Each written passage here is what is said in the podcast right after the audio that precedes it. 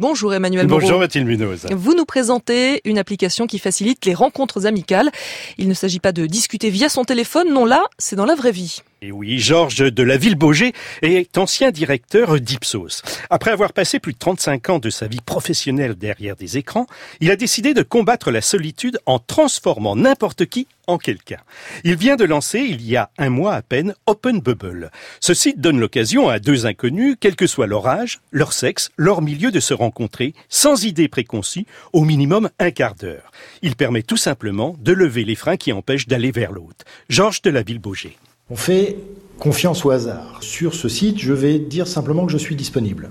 Ici, maintenant, on est géolocalisé, donc euh, le, système sait où on est. Quelqu'un d'autre va faire exactement le même mouvement à proximité.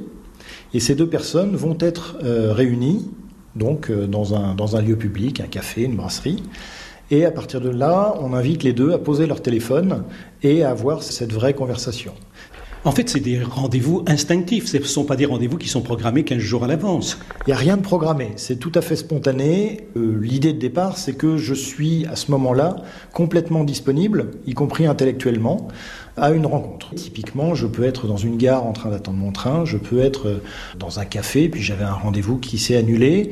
Et là, plutôt que euh, d'aller passer mon temps dans des mondes virtuels, je me dis, et si je rencontrais un vrai humain, et si je renouais avec ce sentiment d'apparaître dans les yeux de l'autre tel que je suis vraiment et que je propose à l'autre cette même expérience. Donc on ne connaît pas son interlocuteur ni ses goûts, il faut simplement être disposé à le rencontrer le temps d'un café. Oui, car euh, Georges pense que l'on vit de plus en plus dans des bulles qui, qu'elles soient professionnelles, familiales, sociales ou nées d'Internet, nous isolent. L'idée, c'est pas de briser complètement toutes ces bulles, c'est simplement de temps en temps d'ouvrir un petit, une petite fenêtre et d'aérer un peu sa bulle et de se dire à côté, il y a d'autres gens que je ne connais pas, que j'ai à peu près aucune chance de, rencontrer si j'essaye de forcer un destin. Donc plutôt que de forcer quoi que ce soit, je vais laisser jouer le hasard, je vais laisser venir cette personne à moi et je vais l'accueillir pendant un moment et à un moment donné où moi je suis disponible. Vous avez été directeur chez Ipsos, donc vous avez pendant des années sondé les reins et les cœurs des gens.